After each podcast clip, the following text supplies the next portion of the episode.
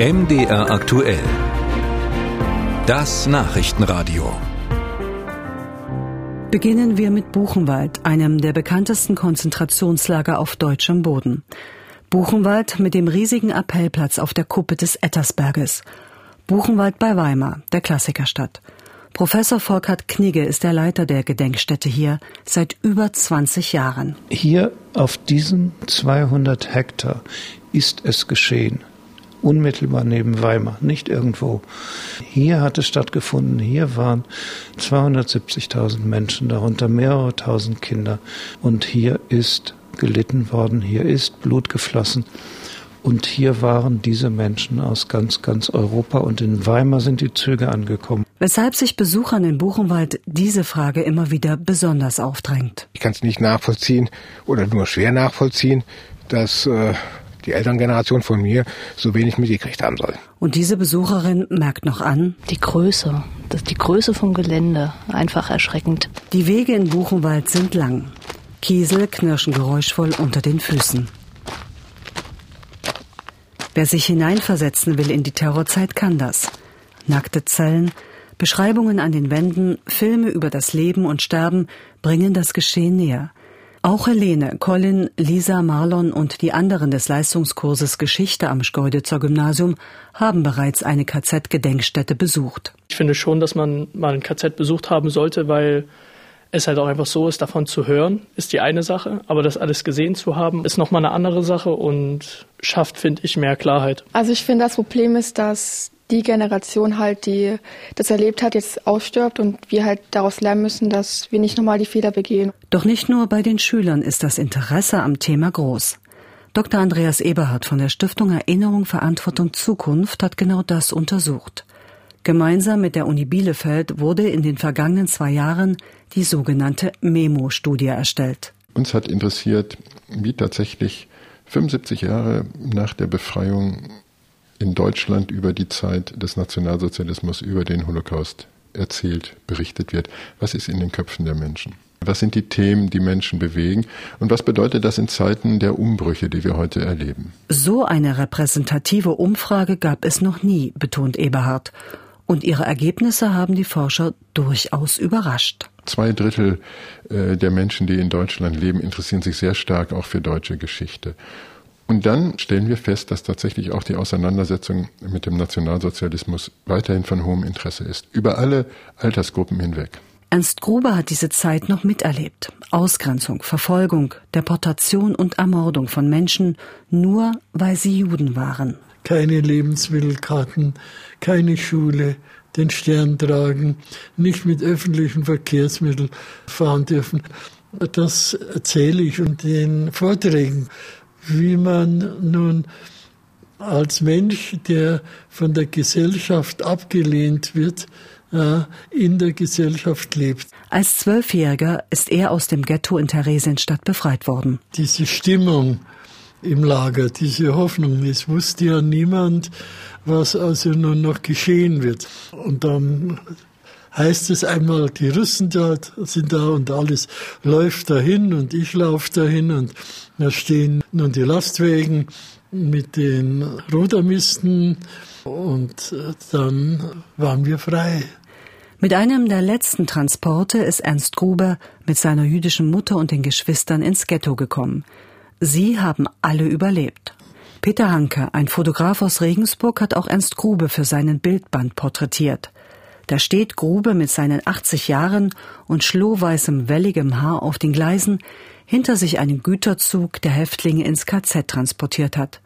Der Blick ist entschlossen, trotzig geradeaus. Grube ist einer, der kämpft, nicht klein beigibt. Insgesamt hat Hanke, der eigentlich Industrie- und Werbefotograf ist, 121 Überlebende in sieben Ländern fotografiert. Zum Zeitpunkt der Aufnahmen sind sie zwischen 70 und 105 Jahre alt. Die Initialzündung, ich habe ja eigentlich schon 2001, 2004 begonnen, war 2010, 65 Jahre Befreiung. Sehr viele der Zeitzeugen kamen nach Deutschland, waren noch in einer guten Verfassung und das war für mich dann, äh, ich würde sagen, der Start für eine Arbeit, äh, die mich in Beschlag genommen hat wie noch kein anderes Projekt zuvor. Erst wollte er 20 von ihnen fotografieren und so die Erinnerung an sie wachhalten. Doch er konnte nicht aufhören. Es wurden 30, 50, 80, am Ende über 100 Fotos und Geschichten dazu. Er machte ein Buch daraus. Das Zentrale ist das Porträt. Dann kommt als nächstes die Biografie, eine kurze Biografie. Dann eine Bildlegende, die erklärt, was zu sehen ist auf diesem Bild und warum er an dieser Stelle fotografiert worden ist. Auch mit Hinweis auf seine Biografie und natürlich das Zitat des Überlebenden. Hanke hatte den Anspruch, allen Opfergruppen ein Denkmal zu setzen. Juden, sowjetischen Kriegsgefangenen, Sinti und Roma, den politischen Gefangenen mit dem roten Winkel auf der Häftlingskluft und denen mit dem schwarzen und dem rosa Winkel, den angeblich asozialen, den Homosexuellen. Mit einem sogenannten Schindlerjuden war er bereits verabredet. Einem, der durch die Arbeit im Werk des deutschen Unternehmers Oskar Schindler überlebt hatte. Wie ich so weit war, war aber er nicht mehr so weit. Und er war in einem Pflegeheim und konnte nicht mehr äh, Besuch empfangen. Mit seinem Film Schindlers Liste hat Regisseur Steven Spielberg den Verfolgten, ihren Rettern und ihren Mördern Gesichter und eine Geschichte gegeben, die weltweit die Menschen berührt und aufgewühlt hat. Und noch immer sind es oft Filme, die die Menschen aufschließen, ihr Interesse wecken an dieser dunklen Zeit. Andreas Eberhardt von der Stiftung Erinnerung, Verantwortung, Zukunft bestätigt. Dass gerade der Film und dann Dokumentarfilme und Spielfilme als Medium eine sehr, sehr große Rolle spielen und dass sehr viele Menschen ihre Informationen, ihr Wissen über diese Zeit aus diesen Medien bekommen. Auch Gedenkstätten spielen bei der geschichtlichen Aufarbeitung eine wesentliche Rolle. Weil wir festgestellt haben, dass die Hälfte aller Deutschen, eine hocherstaunliche Zahl, dass die Hälfte aller Deutschen in ihrem Leben bereits einmal in einer Gedenkstätte gewesen sind. Und was für uns noch erstaunlicher war, dass viele der Menschen nicht nur einmal, sondern die überwiegende Zahl zwei, drei bis zu fünfmal in Gedenkstätten gewesen ist. Die meisten geben an, es freiwillig gemacht zu haben. Buchenwald zählt im Jahr ungefähr eine halbe Million Besucher. Bis zur Wende war der Besuch hier für viele DDR-Schulklassen obligatorisch. Antifaschismus war im Osten Deutschlands Staatsdoktrin. Gedenkstättenleiter Volker Knigge zieht den Vergleich. In der DDR waren die Gedenkstätten staatstragend, durchregiert, äh, direkt dem Kultusminister unterstellt, unfrei in dieser Weise, bevormundend. Im Westen waren Gedenkstätten winzig und oft existierten sie noch gar nicht. Sie waren eigentlich Friedhöfe auf denen geschwiegen wurde. Das sei jetzt anders. Und was uns eben sehr freut, ist, es sind zur Hälfte eher ganz normale Einzelbesucher, also Familien, Freundeskreise, Erwachsene, also nicht Jugendgruppen, nicht Busgruppen, sondern eben Einzelbesucher. Wie wird einer zum Täter? Wer sind die Opfer? Warum endet eine Gesellschaft in der Katastrophe? Diese Fragen beschäftigen auch in Buchenwald die Besucher. Bei der Suche nach Antworten sollen auch die wenigen Hinterlassenschaften des täglichen Lagerlebens helfen. Der Zeit nachspüren. Wir entdecken heute, dass junge Leute das Langsame und das Analoge wiederentdecken. Die Jacke, das Folterwerkzeug, der Essnapf, den der Häftling in den Händen hielt, Knigge nennt diese Objekte Brücken vom Damals ins Heute. Im israelischen Yad Vashem, der wohl berühmtesten Gedenkstätte für die Opfer des Holocaust, wird zurzeit gebaut. In vier unterirdischen Etagen sollen künftig Millionen von Erinnerungsstücken, Tagebüchern, Briefen und Fotos aufbewahrt werden. Denn die Menschen, die das alles noch miterlebt haben, werden immer weniger. Ihre Erinnerungen aber sind in Yad Vashem gut verwahrt.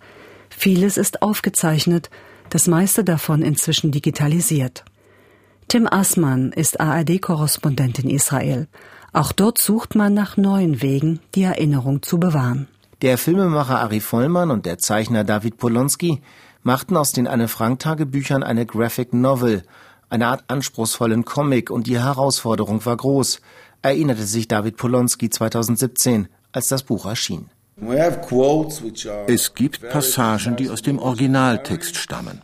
Die Dialoge hingegen musst du erfinden. Das gilt für jede Form der Adaption. Nur so kannst du die Geschichte erzählen. Und hier war die Idee, die Geschichte von Anne Frank ihr Tagebuch zu bewahren, und zwar in der Sprache eines Comics, einer Graphic Novel. Du brauchst Sprechblasen. Ich möchte es eigentlich nicht sagen, aber du musst dich beschränken.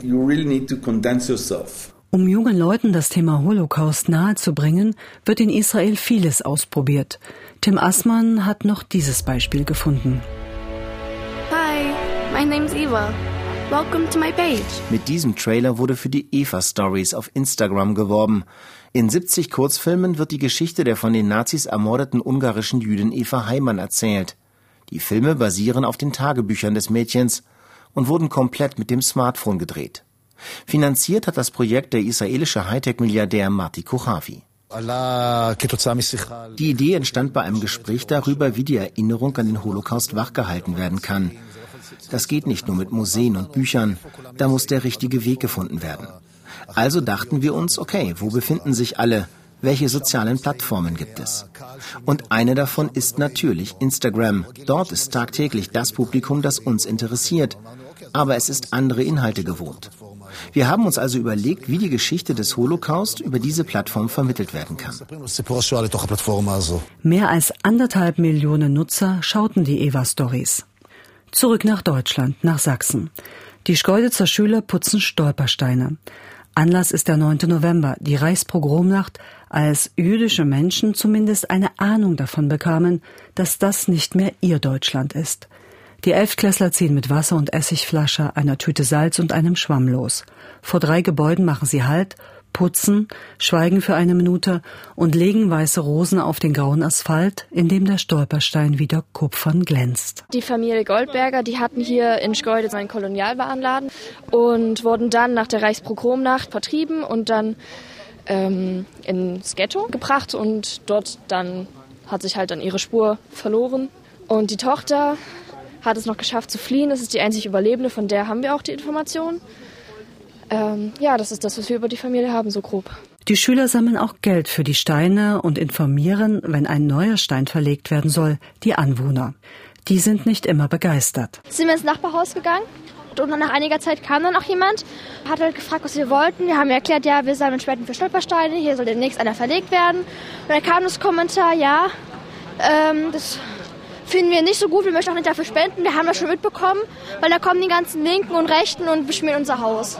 Deutschland, 30 Jahre nach dem Mauerfall, ist ein Land, in dem eine Partei wie die Alternative für Deutschland mit ihrem Blick auf die Nazi-Diktatur heftige Debatten auslöst. So forderte der Thüringer AfD-Vorsitzende Höcke eine 180-Grad-Wende der Erinnerungskultur.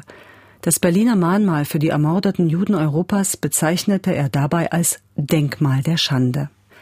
Auch unter den Schülern des Schkeuditzer Gymnasiums gibt es offenbar AfD-Wähler. So jedenfalls das Ergebnis einer Probewahl an der Schule. Das käme von den Eltern oder die wüssten einfach nichts, sind die Erklärungsversuche der Jugendlichen. Für Gedenkstättenleiter Knigge waren rechte Einstellungen, auch antisemitische Einstellungen, nie ganz weg. Das ist für uns gar nicht überraschend. Wir haben den Wechsel mitbekommen schon in der zweiten Hälfte der 90er Jahre. In der zweiten Hälfte der 90er Jahre werden Gedenkstätten auch zu Zielen von Neonazis, die diese Gedenkstätten als positive Denkmäler besuchen.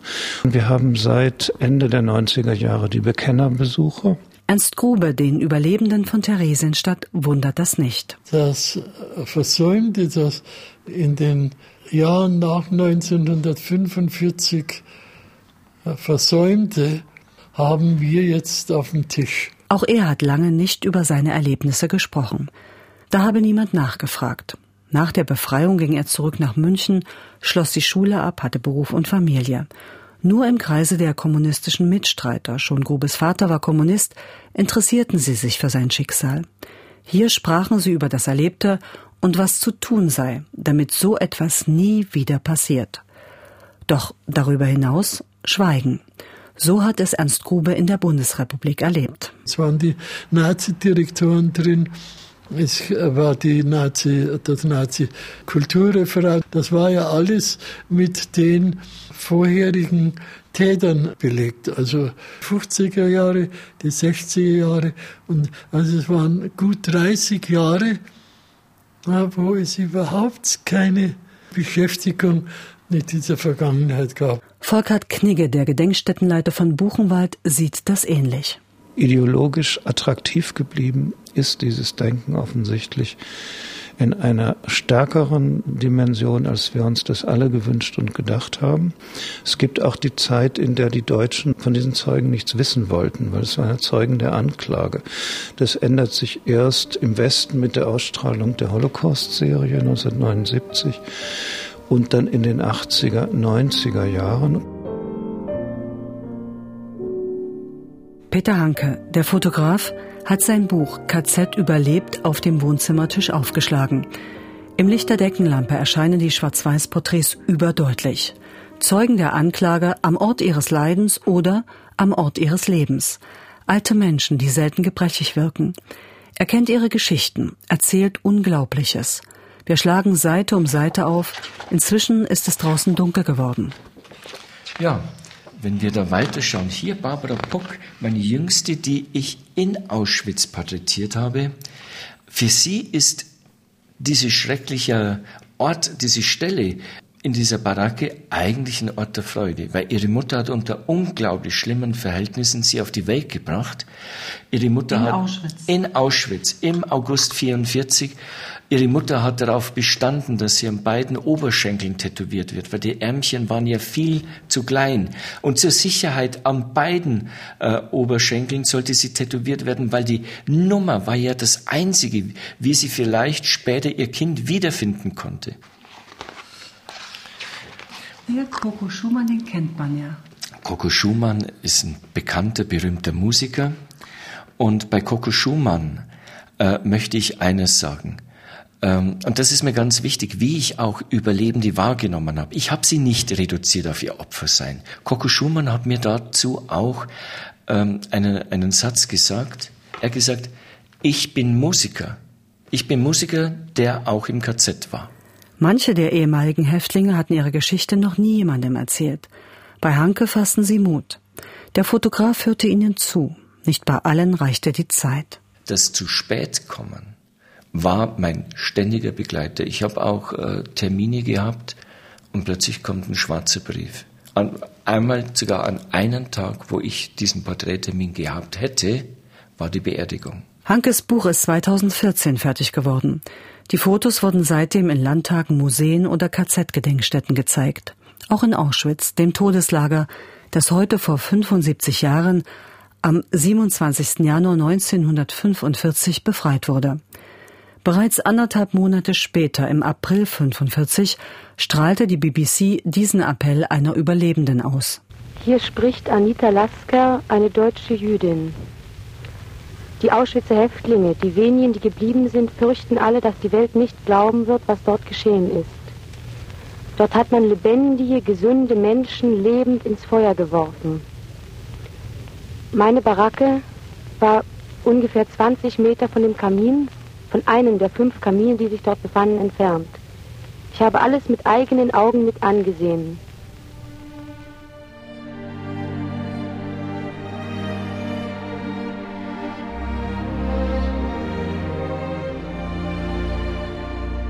Deutschland trägt schwer an dem Erbe des Nationalsozialismus.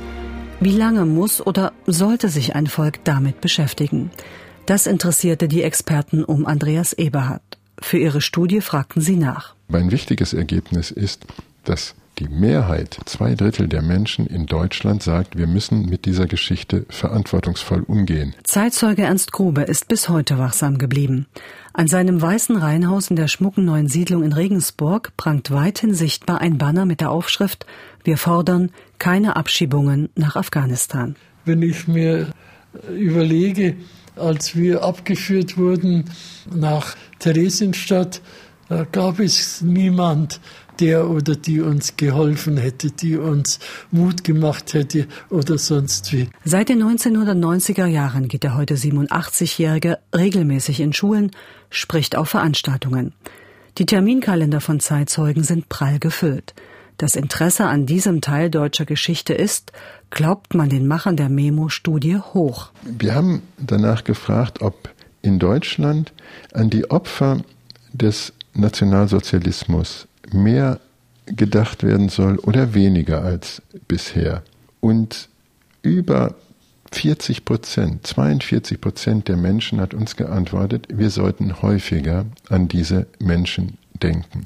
Sie erkennen aus dieser Antwort, dass der Vorwurf, wir sollten es mal langsam sein lassen und wir müssen einen Schlussstrich ziehen, dass der sich hier nicht begründet hat. Also es gibt keinerlei Hinweis dafür, dass es eine überwiegende Meinung gibt, dass es jetzt gut sei. Deshalb sieht Andreas Eberhard die Gedenkstätten gerade in der Zukunft noch vor ihren größten Aufgaben. Doch besuchen nicht nur die sowieso Gutwilligen eine Gedenkstätte und können Gedenkstätten Menschen mit rechter Gesinnung vom Gegenteil überzeugen, Volkert Knigge gibt sich da keinen Illusionen hin. Gedenkstätten sind keine antifaschistischen Durchlauferhitzer. Ich sag's mal fast zugespitzt. Hier gibt es keine Läuterung im Angesicht eines Schreckens. Wir erreichen nicht die ideologisch Festgelegten, die auch nur noch mit ihresgleichen innerhalb rechtsextremistischer Milieus zum Beispiel verkehren. Wir erreichen die Kippelnden.